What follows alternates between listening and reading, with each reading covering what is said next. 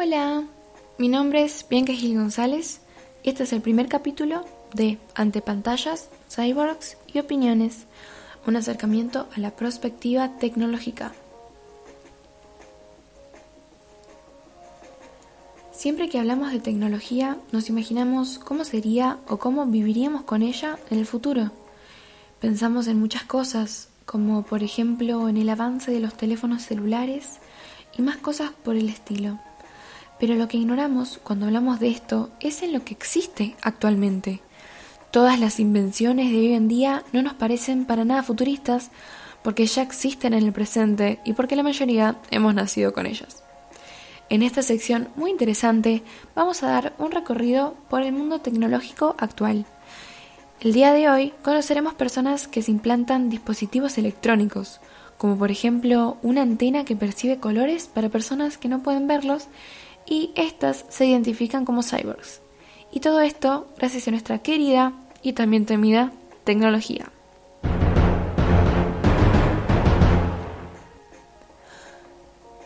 Cuando escuchamos la palabra cyborg, probablemente lo primero que pensamos es en Terminator, un humano con partes de metal y con capacidades avanzadas superiores y distintas a las nuestras. Y estamos en lo correcto, porque alguien al implantarse tecnología al organismo ya es considerado como cyborg. Es el caso de Moon Rivas. Ella contó que tenía unos implantes en los pies y cada vez que había una actividad sísmica en algún lugar del mundo, ella notaba una vibración dentro de sus pies y cuerpo. Increíble, ¿no? Moon se identifica como cyborg hasta el día de hoy, cuando ya no tiene más los implantes, pero igualmente sigue sintiendo las vibraciones, como si hubiera desarrollado un nuevo sentido. También dice que hay gente que por razones médicas tiene tecnología en el cuerpo y esas personas no se sienten para nada identificadas como cyborgs, ya que esta es una decisión personal y por tanto de identidad. Saliendo del área de las artes e introduciéndonos en la medicina, encontramos a Neil Harrison, un cyborg que puede oír los colores. Les hablo muy en serio. Esto ocurre por su enfermedad llamada acromatopsia, que solo le permite ver el blanco y el negro.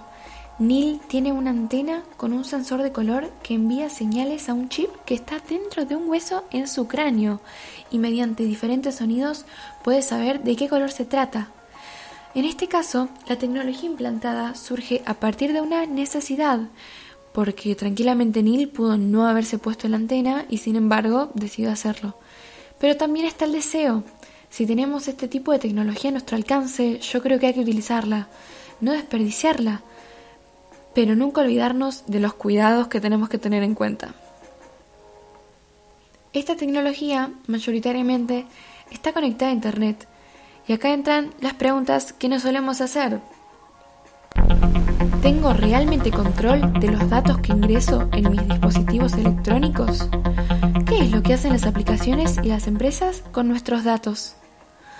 Estas preguntas son muy comunes y sus respuestas son tanto sencillas de contestar como sorprendentes de escuchar. Ah, la realidad es que al momento de apretar el botón sin retorno de aceptar términos y condiciones, ese texto largo que nadie lee, automáticamente no somos más dueños de nuestros datos. Esta información que ya no nos pertenece es usada con el objetivo de hacer negocios, como por ejemplo cuando misteriosamente aparece una publicidad de un producto que necesitamos o sobre el que habíamos mensajeado a alguien o dicho en voz alta. Nosotros estamos en libertad absoluta de implantarnos tecnología, pero tenemos que saber los términos y condiciones y estar realmente de acuerdo con ellos.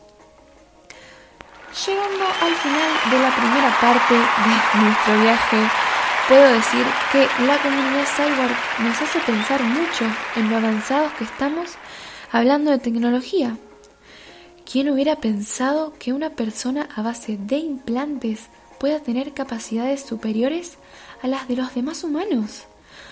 Maravillada, les digo que esta es la realidad en la que vivimos, en la que todo puede pasar y tenemos que estar felices y contentos de vivir en ella. Se está hablando de posiblemente lograr la inmortalidad. ¿Qué piensan ustedes que vendrá después?